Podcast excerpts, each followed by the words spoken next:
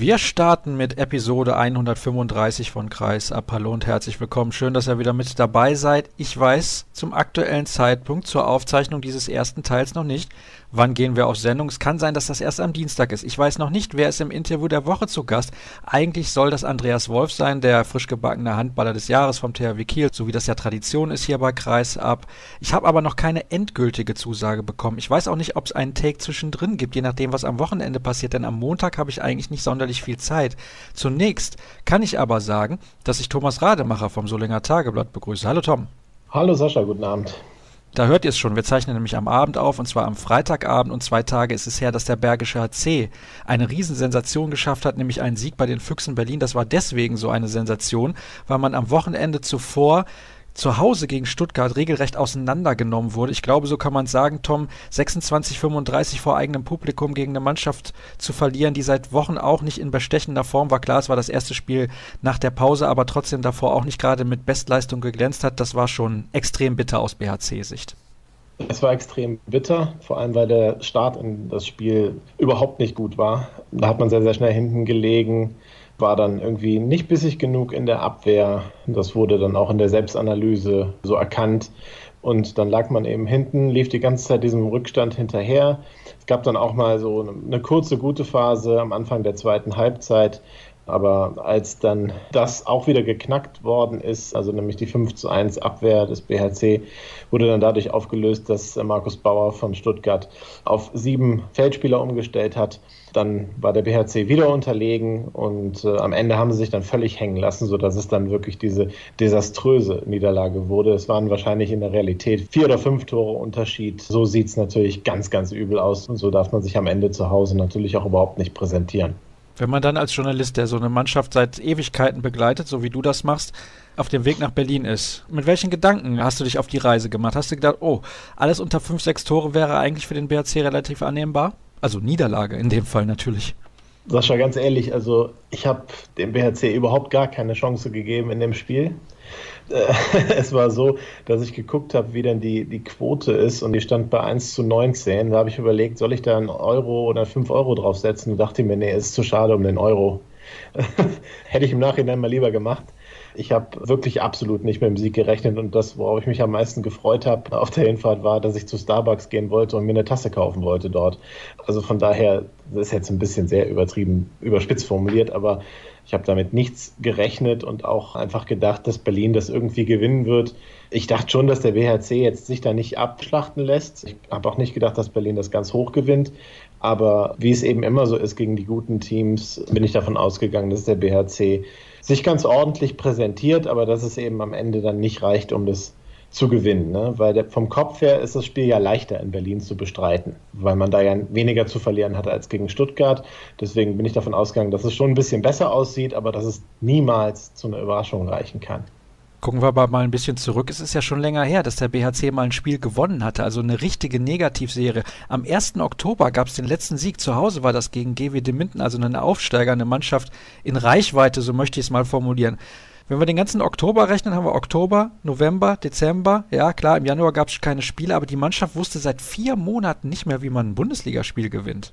Es waren zwölf Spiele hintereinander in der Bundesliga, die verloren worden sind. Ja, das stimmt. Und warum sollte man dann ausgerechnet beim Tabellenvierten gewinnen, nicht in Berlin? Das ist nun mal, also für mich eine der größten Überraschungen überhaupt, die der BHC je geleistet hat, weil gerade auswärts hat man sowas eigentlich nie geschafft. Zu Hause gab es immer mal so Siege gegen die Top-Teams, auch in dieser Wundersaison, als zu Hause die Rhein-Neckar-Löwen und Flensburg und so weiter geschlagen worden sind.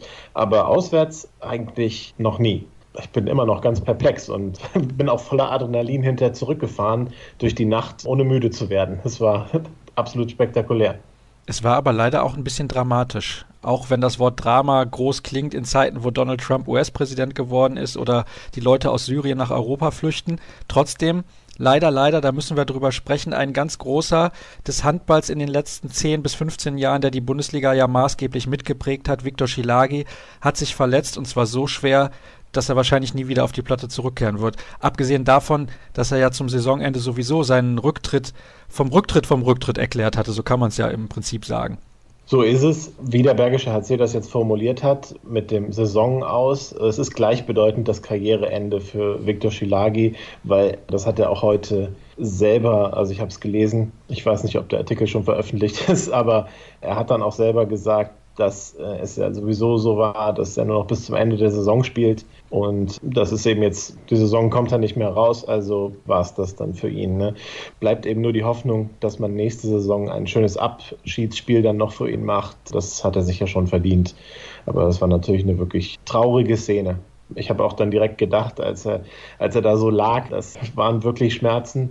Da dachte ich auch schon, das wird nicht einfach nur eine Zerrung sein oder ähnliches.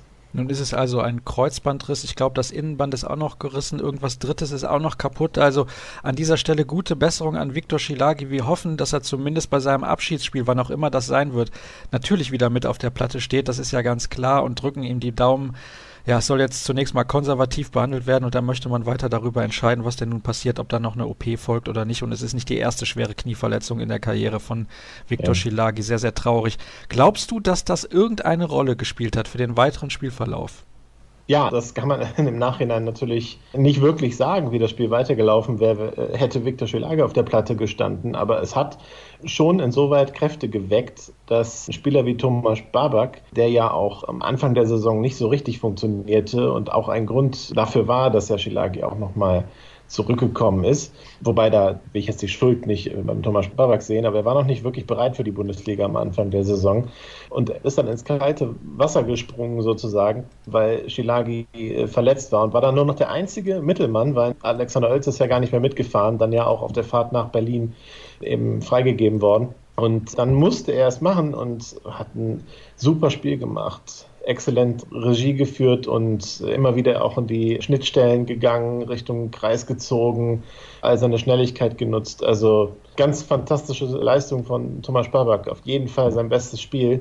Und wenn er da anknüpfen kann an diese Vorstellung, dann sieht das auch gut aus beim BHC auf der Mitte. Ich glaube schon, dass es dann so ein bisschen auch war, ja, das, das schaffen wir jetzt auch ohne ihn. Dass es so eine gewisse Aufbruchstimmung äh, erzeugt hat und niemand konnte sich mehr hinter Viktor Schilagi verstecken ich glaube, das spielt dann schon eine Rolle, irgendwie psychologisch. Das, das kann dann sein, dass eine Mannschaft völlig untergeht, aber es kann auch sein, dass genau das passiert, was eben in Berlin passiert ist. Jetzt stehen zwei sehr, sehr wichtige Spiele für den BAC auf dem Programm. Eigentlich zwei Spiele, die man gewinnen muss, wenn man noch irgendeine Chance haben will, in der Bundesliga zu bleiben. Zunächst geht es zu Hause gegen Coburg. Wir wissen natürlich nicht, wie das Spiel Lemgo gegen Coburg ausgegangen ist am Wochenende, also Coburg gegen Lemgo, besser gesagt, zum Zeitpunkt der Aufzeichnung. Aber Fakt ist, eine der beiden Mannschaften wird Punkte geholt haben, vielleicht ja sogar beide, man weiß es nicht. Und das sind genau die nächsten beiden Gegner, also zu Hause gegen Coburg und danach auswärts gegen Lemgo. Sind wir uns einig, dass da eigentlich vier Punkte her müssen, wenn es noch was werden soll mit dem Klassenerhalt? Ich hätte dir auch zugestimmt dass der BHC absteigt, wenn er gegen Stuttgart verliert. Und ich denke, du hättest das auch so gesehen, wenn ich dich danach gefragt hätte. Jetzt hat der BHC gegen Stuttgart verloren und zwar vernichtend und gewinnt danach in Berlin. Also es ist Sport. Man kann sich einfach nie sicher sein. Aber klar, ja, also gegen Coburg muss man gewinnen. Gegen Coburg erwartet jeder einen Sieg. Nur die Mannschaft steht eben wieder unter Druck. Also ich glaube keineswegs, dass das ein Selbstläufer wird in irgendeiner Form. Neues Selbstvertrauen ist sicherlich da. Man weiß, dass man gewinnen kann. Man spürt das wieder und dass Dinge funktionieren, wenn man sich an taktische Marschrouten hält. Was weiß ich, was man da alles zu sagen kann, ja. Aber trotzdem muss man diesem Druck dann erstmal standhalten halten, da so ein Spiel im Tabellenkeller dann auch zu gewinnen, an diese Leistung aus Berlin eben anzuknüpfen. Und ich denke schon, dass der BRC gut beraten ist, solche Spiele dann eben zu gewinnen. Aber ich würde nicht mehr in den Mund nehmen, zu sagen, wenn sie es verlieren, steigen sie dann auch wirklich ab. Also dafür ist es zu verrückt. Aber die Lage ist schon prekär. Ja, klar, auf jeden Fall. Also, wie gesagt, vor Berlin bin ich vom Abstieg ausgegangen. Und jetzt bin ich mir nicht mehr so sicher. Ein Spieler ist nicht mehr mit dabei, der viele Jahre das Trikot des Bergischen HC getragen hat. Eben hast du seinen Namen schon ganz kurz erwähnt, nämlich Alexander Oelze, der die Reise nach Berlin nicht mehr mit angetreten hat. Der hat den Verein verlassen. Da gab es ein bisschen ja, bisschen Theater, ist eventuell was übertrieben formuliert, aber ist nicht ganz rund gelaufen, was seinen Abschied angeht, für einen Spieler, der eben so viele Jahre beim BHC aktiv gewesen ist. Das hätte man vielleicht anders lösen können. Also für alle, die das nicht mitbekommen haben, er wird jetzt für den Neusser HV auflaufen in Zukunft. Da gibt es ja dann eine Spielgemeinschaft, wenn ich das richtig auch mitbekommen habe, mit der AET Düsseldorf. Das heißt, man möchte da einen neuen Verein in Düsseldorf aufziehen, der dann irgendwann in der Bundesliga spielen soll. Ich sehe das Ganze ein bisschen skeptisch, da bin ich ehrlich, denn Bundesliga Handball in Düsseldorf, das ist öfters schon schief gegangen, aber das steht jetzt mal auf einem ganz anderen Blatt. Er ist also nicht mehr mit dabei, aber ihn zu verabschieden in zwei Zeilen in der Pressemeldung fand ich dann schon ein bisschen schwach. Ja, gut. Also zunächst mal, das äh, ist wahrscheinlich wirklich nicht ganz reibungslos gelaufen, nicht? weil die, die Abfolge war ja so, dass man ihm dann wohl eröffnet hat, dass man mit ihm nicht mehr plant beziehungsweise er ist eben der dritte Mittelmann und ja, er hat eben, sagen wir mal, verliert so ein bisschen seine Rolle in der Mannschaft. Das ist ihm wohl gesagt worden, weil Viktor kam ja dann zurück, ist der erste Mittelmann und dazu der Babak. Und mit drei Mittelleuten spielt Sebastian Hinze ja eigentlich nicht. Also fehlte ihm da so ein bisschen die Rolle. Und ob man ihm jetzt nahegelegen hat zu wechseln oder nicht, das, das weiß ich nicht. Aber es kam dann auf jeden Fall so, dass der Spieler das Anliegen hatte zu wechseln. Und nach meinen Informationen war es dann auch mit Neuss einigermaßen klar, dass das eben passieren sollte. Und es hieß dann auch seitens des BHC, dass das wohl in Ordnung geht oder dass es zumindest möglich ist, dass der Spieler wechselt. Dann kam es aber eben nicht dazu, weil sich Fabian Gutbrot verletzte und man hat sich dann entschlossen, eben doch am Alexander Oelze eben festzuhalten. Nicht? Gut, das ist so die, die Geschichte, die auf der einen Seite dann eben lief. Davon war wahrscheinlich der Spieler nicht besonders begeistert, dass das dann eben doch nicht geklappt hat. Und warum dann auch immer, wurde der Spieler dann eben seitens des Trainers aus dem Kader gestrichen für das Stuttgart-Spiel. Was ja ganz klar zeigt, dass dann das Vertrauen eben fehlt. Weil sonst hätte er ja, also Sebastian Hinze, hätte ja auch mit 15 Leuten spielen können und zwei auf inaktiv setzen oder ihn zumindest sich warm machen lassen können. Das, also das ist sehr selten. Wenn jetzt 15 Spieler hat, das war ja der Fall, dass dann einer komplett auf der Bank sitzt und sich gar nicht erst umziehen musste, um Sport zu betreiben, ist dann schon eindeutig und dann muss man das einfach so sehen, dass dann eben dieses Vertrauen fehlt und dann ist es eben doch noch zum Wechsel gekommen. Nur kann man ja schon sagen, dass das nicht besonders reibungslos ist und auch in der Kürze der Zeit, dass das eben passiert ist und dann hat man es schnell bekannt gegeben, kam dabei jetzt eben nicht die warmherzigste Pressemitteilung dabei rum. Ja, gut, musste man halt kurz und knapp bekannt geben. Vielleicht steckt dann da auch dahinter, dass man halt dann doch nicht so ganz glücklich ist, wie das gelaufen ist, aber ich finde das jetzt auch ein bisschen überdramatisiert dann eben zu sagen, dass es jetzt dato im Unfrieden war oder so. Ich glaube, beide Seiten haben letztendlich das bekommen, was sie wollten. Wahrscheinlich spart der BRC ein paar Euro, dadurch, dass der Vertrag eben aufgelöst ist. Und hätte das Vertrauen eh nicht mehr gehabt, sagen wir es mal so. Und der Spieler wollte wechseln. Also finde ich das jetzt nicht so bitter. Und dazu muss man ja auch noch sagen, dass Alexander Oelze auch wirklich keine gute Hinrunde gespielt hat. Das muss man einfach so sehen. Und ist jetzt auch die Frage, was jetzt wäre, wenn Schilagi sich verletzt hätte. Weiß ich gar nicht, ob das denn jetzt so wäre, dass er jetzt dann der perfekte zweite Mittelmann dann hinter Thomas Sparbak wäre. Das bin ich gar nicht von überzeugt. Es ist allerdings auch richtig, Babak das Vertrauen zu schenken, auch für den Rest der Saison, egal ob es dann in die zweite Liga geht oder nicht, ist zumindest meine Meinung. Denn die jungen Akteure müssen sich ja daran gewöhnen, gerade wenn sie aus dem Ausland kommen, sich an den deutschen Handball anzupassen. Der ist ein bisschen anders als der Handball im Ausland und deswegen glaube ich für Babak auch eine gute Möglichkeit, sich zu zeigen und dann ein eventuelles Projekt Wiederaufstieg in Angriff zu nehmen. Denn wenn man sieht, wenn der BHC alles schon geholt hat, es steht ja ein großer Umbruch bevor im Sommer, muss man sagen, diese Mannschaft ist gemacht, um dann zumindest direkt wieder aufzusteigen, sofern der Klassenerhalt nicht doch noch geschafft wird. Sollte der Abstieg tatsächlich kommen, denke ich schon, dass der WRC gut aufgestellt ist. Schon jetzt, dass sich das abzeichnet. Es ist ja auf den meisten Positionen für Klarheit gesorgt worden. Da sind dann die Leute, die nur einen Erstligavertrag hatten, entweder wissen sie jetzt, dass sie gehen, bis auf vielleicht noch ein, zwei Leute im Kader. Eigentlich fällt mir gerade nur Uros Wilowski ein als einziger, wo es nicht feststeht. Die anderen wissen genau, entweder sie bleiben beim BHC oder sie gehen weg. Fabian Gutbrot hat ja zum Beispiel jetzt auch kürzlich noch unterschrieben, dass er auch in der zweiten Liga bleibt. Genau, Christian Nippes, da weiß man es auch noch nicht so genau. Da ist man, glaube ich, noch in Gesprächen. Aber ja, genau, also ähm, die Klarheit ist ja was Gutes und dazu hat man ja diese vier Zugänge. Bastian Rutschmann Torhüter von Frisch auf Göpping, Csaba Czüks, ich hoffe, ich spreche ihn richtig aus, ich habe den Namen bisher nur geschrieben, Milan Kotrc, bin ich auch nicht sicher, ob ich es richtig ausspreche, und äh, Max Dar aus Schweden. Also auf jeden Fall vier gute Zugänge, die äh, in der zweiten Liga aber richtig rocken werden und auch in der ersten Liga sehr, sehr gute Zugänge sind, extrem gute Zugänge. Also zumindest für die Verhältnisse des Bergischen HC. Und du hast es gerade auch schon gesagt, das Wichtigste ist, glaube ich, dass man für Klarheit gesorgt hat bei den Spielern auch, denn dann wissen sie, wohin ihr Weg geht. Und ich finde es ein interessantes Zeichen, dass so Akteure wie Fabian Gutbrot oder auch Arno Gunnarsson, die sicherlich auch einen Abnehmer in der ersten Liga gefunden hätten, Verträge unterschrieben bzw. verlängert haben, die auch eine Gültigkeit haben für die zweite Liga. Das zeigt ja auch, dass der Verein generell ganz gute Arbeit macht. Ein paar Sätze Bitte noch zu den Füchsen Berlin. Warst du enttäuscht von der Leistung der Berliner? Die hatten ja vor kurzem erst den Trainer gewechselt. War ich enttäuscht von der Leistung der Berliner? Also als Lokaljournalist ist man ja ein bisschen parteiisch. Ne? Von daher ist es ja eigentlich schön aus BHC-Sicht, wenn die Berliner nicht ihr bestes Spiel leisten. Aber wahrscheinlich war es schon so, dass sie dachten, dass es ein Selbstläufer ist. Das möchte man dann nie wahrhaben als Spieler. Aber man hat, man hat den BRC sicherlich ein bisschen zu sehr auf die leichte Schippe genommen. Und als man merkte, na, so leicht wird das hier gar nicht, konnte man den Schalter nicht mehr so umlegen, dass man das Spiel noch drehte. Also am Ende haben sie sicherlich alles gegeben und es hat aber eben nicht mehr gereicht, weil der BRC hat dann dran geglaubt und es eben auch geschafft. In der Abwehr, glaube ich, waren sie, waren sie einfach einen Schritt zu langsam. Also gerade das Angriffsspiel vom BRC hat mir extrem gut gefallen. Und ja, also wahrscheinlich ist da die Ursache für die Niederlage zu suchen in der Abwehr der Füchse.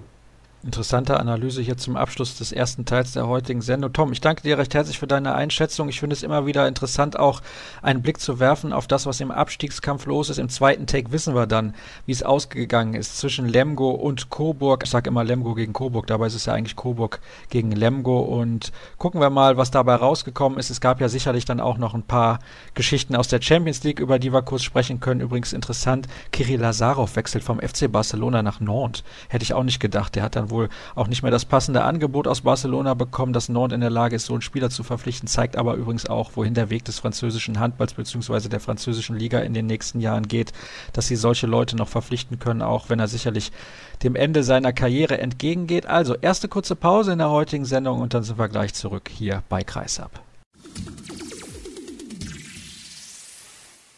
Weiter geht's in der heutigen Ausgabe von Kreisab. Eben im ersten Teil der Sendung habe ich es bereits gesagt, wir wissen nicht, wann wir auf Sendung gehen, beziehungsweise wir wussten es nicht. Mittlerweile wissen wir es. Es ist der Dienstagnachmittag geworden.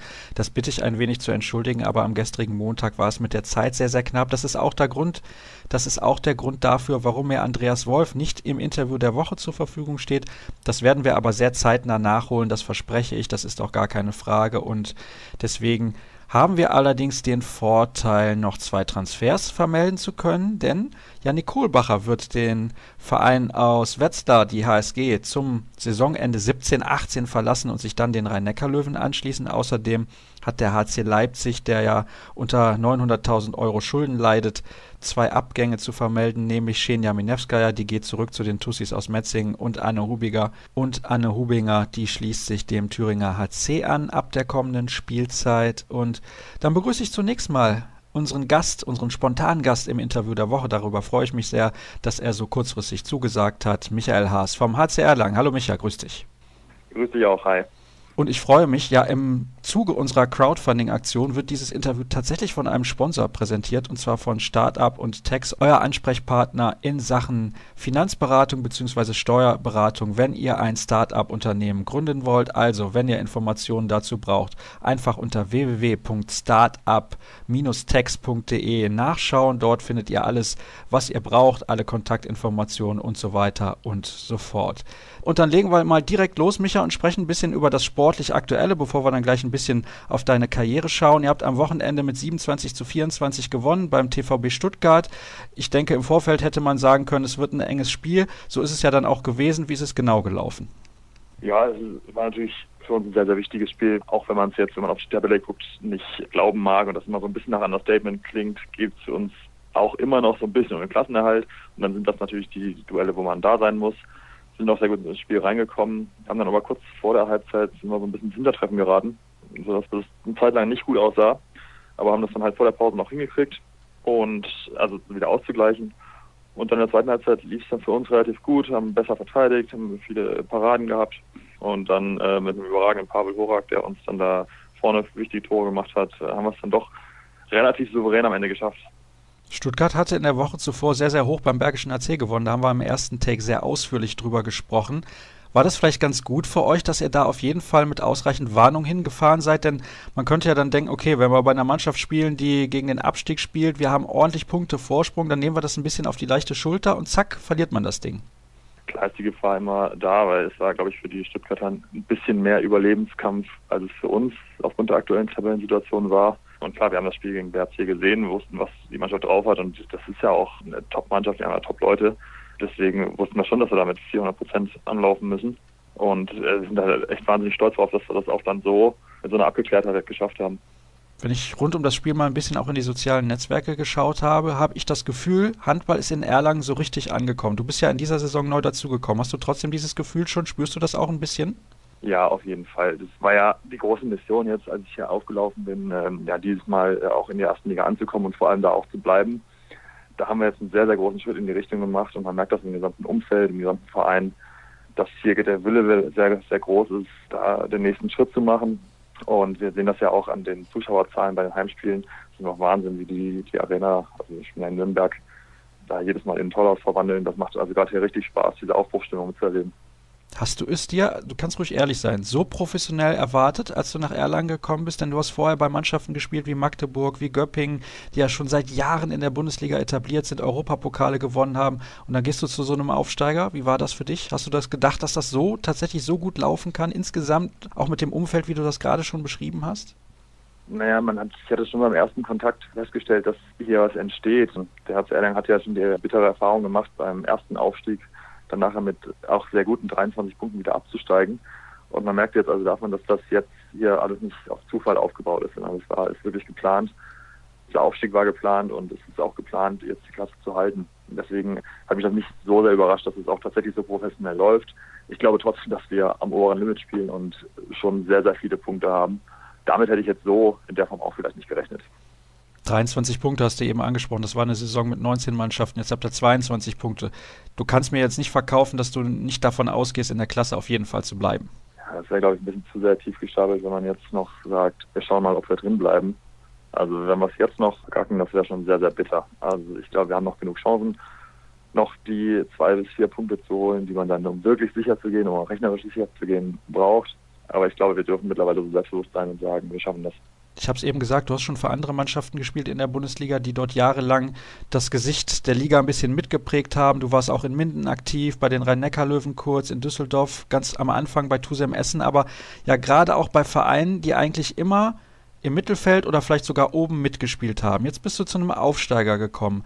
Was sind da so für dich die kleinen Highlights, wenn es nicht um Titel geht? Ja, äh, ich glaube, der Jogi Bitter hat das neulich auch schon mal im Interview gesagt, ob du einen Pokalsieg feierst oder einen Klassenerhalt, das muss kein großer Unterschied sein. Ich finde, so aus meiner Erfahrung, weil es jetzt auch nicht der erste Abschiedskampf, den ich mitmache, ist es halt so, dass der Druck vielleicht sogar ein bisschen größer ist. Wenn du halt in einer Mannschaft spielst, die Platz 4 angreifen will zum Beispiel, dann ist es bitter, wenn du es am Ende nicht schaffst. Aber wenn du das Ziel hast, den Klassenerhalt zu schaffen und du schaffst das nicht, dann kann das unter Umständen mit so einem Verein auch mal ganz schnell vorbei sein. Deswegen ist das so von dem Reiz und von dem Druck, der Abschiedskampf bedeutet, ist das auch eine ganz andere Herausforderung. Und ich meine, wir haben es jetzt auch dieses Jahr geschafft, ein paar Mannschaften zu ärgern, die vielleicht sich nicht vorgenommen hatten, bei uns zu verlieren. Und das sind natürlich schon besondere Highlights. Vielleicht also dann ein bisschen mehr Genugtuung tatsächlich? Diese Siege von Underdogs gegen größere Mannschaften sind natürlich klasse. Wenn, wenn hier Meldungen oder Hannover auflaufen, die natürlich eigentlich ganz andere Ziele haben als wir. Und wir schaffen es dann, hier Sieger einzufahren. Klar ist das für einen Moment ein Gefühl der Zufriedenheit. Ich glaube, das kann man so stehen lassen. Ich hatte natürlich eben auch schon deine Vereine aufgezählt. Das waren nicht nur ein oder zwei, sondern ein paar mehr. Vielleicht kannst du mal ein bisschen erklären, warum das so ein Wechselspiel war bei dir, dass du alle paar Jahre mal woanders hingegangen bist. War das vielleicht auch ein bisschen das Interesse, regelmäßig was Neues auszuprobieren oder lag das dann auch oft an der Konstellation im Verein? Gut, also du hast eben schon angesprochen, ich bin ja ursprünglich ein Essener, ausgebildet, groß geworden beim Schulsheim Essen.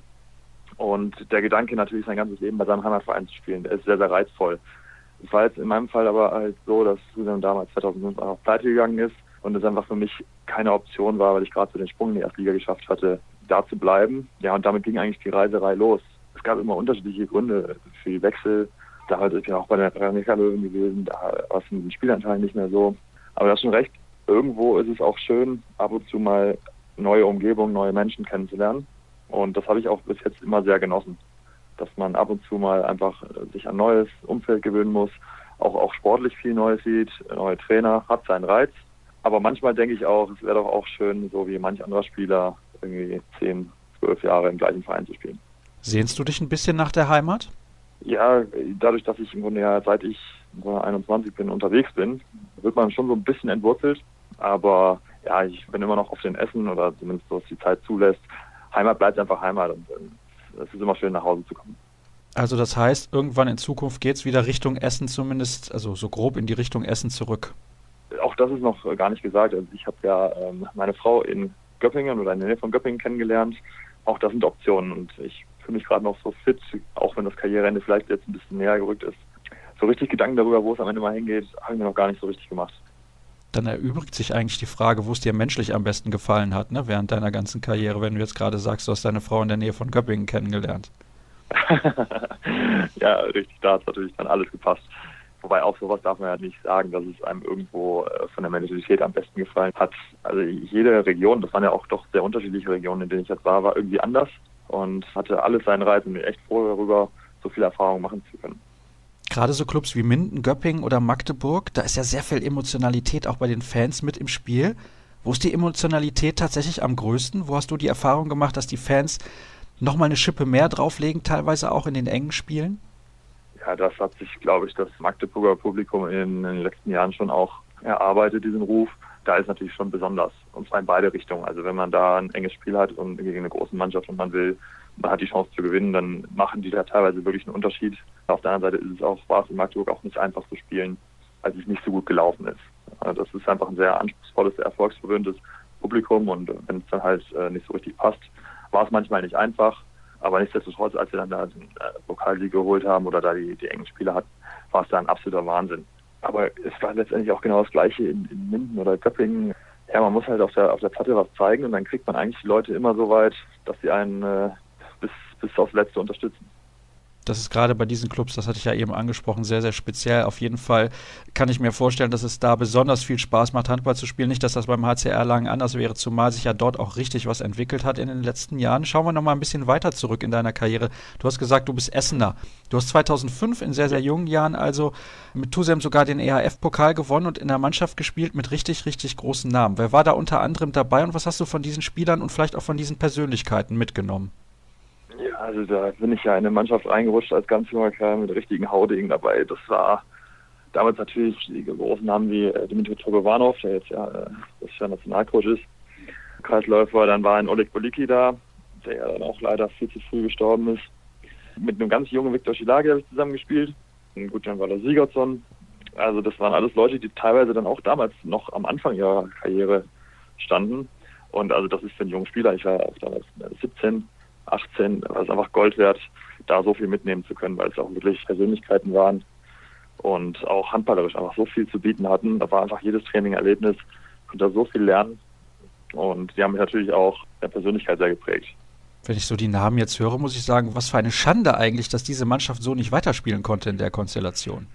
Ja, es war, es war wirklich eine coole Truppe gerade am Ende, wenn man dann auch noch äh, einen Pokal gewinnt, äh, war doch bei den meisten die Wehmut sehr groß, dass es da in dem Verein zu Ende geht weil äh, ich glaube auch äh, doch nochmal ein Plädoyer für meine Heimat, dass die meisten äh, der Spieler, die ja von außerhalb kamen, sich auch in Essen sehr wohl gefühlt haben.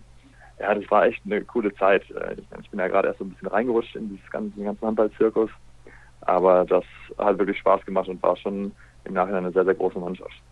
Handballzirkus ist ein gutes Stichwort. Gibt es irgendwas, was sich ein bisschen nervt am Handballzirkus? Hm. Geht, also jetzt gerade persönlich wird es immer schwerer, lange im Bus zu sitzen aber das hängt wahrscheinlich auch mit dem Alter zusammen. Ja, was nervt. Jetzt äh, aktuell ist es gerade auch mit diesen neuen Regeln. Da bin ich mir manchmal nicht sicher, ob das alles sein muss. Ob man da wirklich jetzt diese siebte Feldspielerregel haben muss, ob man diese Wechselregel haben muss, wenn man gefault wird und Behandlung braucht. Also das ist, ist finde ich also ein bisschen fragwürdig, ob das wirklich sein muss, ob das das ist, was äh, den Handball dann irgendwann attraktiver macht. Das heißt, hier wird ein bisschen zu sehr rumgewurschtelt am Handball, weil der war ja vorher, ich habe das mehrfach in der Sendung schon gesagt, ein toller Sport und warum muss man einen tollen Sport unbedingt ändern? Ja, eben. Also, ich meine, klar, man soll nicht immer an Altem festhalten, aber es wurden auch in der Vergangenheit immer mal wieder Regeln geändert oder Linien für Schiedsrichter so ein bisschen korrigiert und am Ende des Tages wird am Ende der Saison immer Handball gespielt, wie er immer gespielt worden ist. Wie gesagt, die letzte wirklich sinnvolle Regeländerung war für mich äh, die schnelle Mitte. Äh, ich glaube, das hat unserem Sport wirklich gut getan. Dadurch sind natürlich auch viel, viel mehr Tore gefallen im Laufe dieser Zeit. Gerade am Anfang, als die schnelle Mitte neu war und die gegnerischen Mannschaften noch nicht so darauf eingestellt waren. Mittlerweile ist das Rückzugsverhalten ja teilweise sensationell. Ich möchte noch ein bisschen eingehen auf so ein paar Sachen allgemein im Handball. Beschäftigst du dich viel mit Handball, abseits jetzt deiner eigenen Spiele? Ich versuche natürlich schon so ein bisschen auf dem Laufenden zu bleiben. Klar, verfolgt man auch die Champions League, die Nationalmannschaftsturniere. Ansonsten halte ich es auch für wichtig, ab und zu mal Abstand zu gewinnen und nicht 24 Stunden am Tag nur an Handball zu denken, weil ich glaube, man kann auch ein bisschen überverkrampfen. Das machst du dann wie? Was ist so deine Lösung dafür, vom Handball ein bisschen Abstand zu gewinnen? Oder wo kannst du am meisten bei entspannen? Ja, ich meine, das habe ich jetzt auch schon mehrfach in Interviews gesagt. Ich mache ganz gerne Musik, spiele ein bisschen Klavier. Aber ich glaube, dass ich demnächst weniger Zeit für meine Hobbys haben werde, weil ich jetzt äh, bald auch Papa werde. Und deswegen versuche ich mich jetzt einfach gerade noch so ein bisschen auszuruhen, bis es dann anstrengend wird. Wann ist es denn soweit? Dürfen wir nachfragen? Ich hoffe ja. Ja, in sechs, sieben Wochen wird es dann irgendwann soweit sein, ja. Oh ja, dann wünschen wir natürlich jetzt schon vor allem Gesundheit für das Kind. Das ist natürlich das Allerwichtigste. Das heißt dann für dich natürlich ja. auch die neuen Anwurfzeiten nächstes Jahr um 12.30 Uhr Sonntag. Super, da bist du ja eh schon stundenlang wach. Ja, Weltklasse. Ich bin mal gespannt, wie das dann umgesetzt wird. Da höre ich ein bisschen ja, Skepsis raus. Spielen. Ja, also wenn ich jetzt im Moment am Sonntagmittag in mich hineinhorche, muss ich sagen, bin ich nicht unbedingt auf Handballspielen eingestellt. Das würde dann eigentlich noch zwei, drei Stündchen dauern. Aber es ist alles Gewöhnungssache. Auch das kriegen wir hin. Und das geht natürlich mit einem Top-Fernsehvertrag einher. So wie ich das sehe, wird Handball dann noch etwas präsenter sein in den Medien. Das kann nicht verkehrt sein. Glaubst du, der Handballsport ist allgemein so auf einem richtigen Weg im Moment in Deutschland? Weil es gibt immer, also das heißt, es gibt immer, es gab immer viele Diskussionen in den letzten Jahren. Das fing irgendwann an mit dem Bestechungsskandal in der Champions League, da beim THW Kiel, damals äh, vor vielen, vielen Jahren. Dann hatten wir Theater mit der Geschichte DHB-Präsident Bernhard Bauer-Baupanning, dann jetzt bei der Bundestrainersuche. Ist ein bisschen schade irgendwie, dass wir oft so Schlagzeilen haben, wo so viel diskutiert wird, wo wir doch so einen großartigen Sport haben und eine tolle Nationalmannschaft wieder, Gott sei Dank übrigens. Ja, das, also das sehe ich ganz ähnlich. Ist, manchmal stellt sich der Handball so doch ein bisschen selbst ein Bein, weil also ich kenne auch viele Leute, die sich jetzt, die jetzt nicht so drin sind im Handballsport, sondern die dann einfach sich so über die Meldungen in den Tagesmedien informieren und die hören dann natürlich ab und zu so Meldungen, wo sie sich fragen, was ist denn eigentlich beim Handball los? Genau die Themen, die du gerade angesprochen hast. Um, ähm, was glaube ich das aller, allerwichtigste ist und das läuft, glaube ich, gerade jetzt wieder in die richtige Richtung. Wir brauchen einfach eine erfolgreiche Nationalmannschaft, sodass dann auch bei den Gelegenheitshandballguckern wieder so eine Handballbegeisterung aufkommt. Und da läuft es auch eigentlich gerade in die richtige Richtung. Die ganzen Nebenkriegsschauplätze, da wäre ich auch mal dafür, dass sich da die Leute ein bisschen zusammenreißen und dass man nicht so einen unprofessionellen Eindruck manchmal an den Tag legt. Und das ist ja auch im Großen und Ganzen passt das ja auch alles. Nur so ab und zu so Meldungen passen halt dann nicht so in das, in das tolle Bild, was der Handball eigentlich liefert, rein. Das ist ein gutes Wort, unprofessionell, wie da teilweise aufgetreten wird. Hoffen wir, dass sich das in den nächsten Jahren ein bisschen bessert. Wo du eben aber nochmal so ein kleines Plädoyer abgegeben hast für deine Heimatstadt Essen. Wäre das nicht was irgendwann in der Zukunft für dich ein bisschen erstrebenswert, dort vielleicht mal wieder was aufzubauen? Also ich beobachte meinen Verein oder meinen Anfangsverein tun das natürlich sehr, sehr genau und die schlagen sich ja auch gerade ganz gut mit den schwierigen finanziellen Mitteln, die sie da haben. Da sind auf jeden Fall äh, da Leute am Werk, die ihr Fach verstehen und die da auch mit sehr, sehr viel Herzblut dabei sind es ist alles nicht ausgeschlossen. Ich halte immer Kontakt. Aber wie gesagt, wie das jetzt alles genau später aussieht, ich versuche einfach möglichst viele Optionen offen zu halten. Aber Essen ist meiner Meinung nach eigentlich eine Stadt, in die Handball hingehört. Allerdings ist Essen in den letzten Jahren auch nicht unbedingt dadurch berühmt geworden, große Sportmannschaften von eigen nennen zu dürfen, weil ich glaube auch beim Eishockey und Fußball ist das alles so ein bisschen, läuft das da nicht ganz so rund. Das kann man, glaube ich, so sagen. Ja, dann wäre es doch optimal, wenn der verlorene Sohn irgendwann nach Hause zurückkehrt. Du bist aber nebenbei, glaube ich, aktuell noch auch Student, oder habe ich das mal falsch mitbekommen, dass du auch von Magdeburg nach Erlangen gegangen bist wegen der beruflichen Perspektive? Ja, das wurde mir irgendwie mal so im Mund gelegt, äh, dass ich ah. eigentlich hauptberuflich zum Studieren nach Erlangen gekommen bin, was natürlich völliger Quatsch ist. Ich hatte mein, mein Studium abgeschlossen in Magdeburg schon und mache jetzt hier noch so ein bisschen weiter. Ja, wie gesagt, ich möchte mir möglichst viele Optionen offen halten, um nicht am Ende der Karriere mal dazustehen und, was weiß ich, Co-Kommentator oder Sportmensch werden zu müssen. Ich möchte einfach die Wahl haben. Na, da kann ich deinem alten Mitspieler Sven Herzberg aus Düsseldorfer Zeit natürlich jetzt den schönen Gruß, den ich eben ausrichten sollte, bevor wir mit der Aufzeichnung angefangen haben, nochmal extra gerne ausrichten. Micha, ich danke dir recht herzlich für dieses interessante und lustige Gespräch teilweise auch und wünsche dir und dem HCR lang natürlich viel Erfolg. Also eigentlich braucht er in dieser Saison keinen Erfolg mehr. Ich denke, da sind sich die meisten Handballexperten eigentlich momentan Tabellenplatz 8 punktgleich mit der HSG Wetzlar auf Platz 7 und der TSV Hannover Burgdorf auf Platz 6. Ich denke, mit dem Klassenerhalt sollte da nichts mehr schief gehen. Und wenn ihr weitere Informationen rund um diesen Podcast haben wollt, schaut doch einfach mal vorbei auf facebook.com slash kreisab oder bei twitter at kreisab.de und nächste Woche sind wir dann sehr wahrscheinlich auch am Montag wieder für euch da und dann hören wir uns hoffentlich wieder. Bis dann.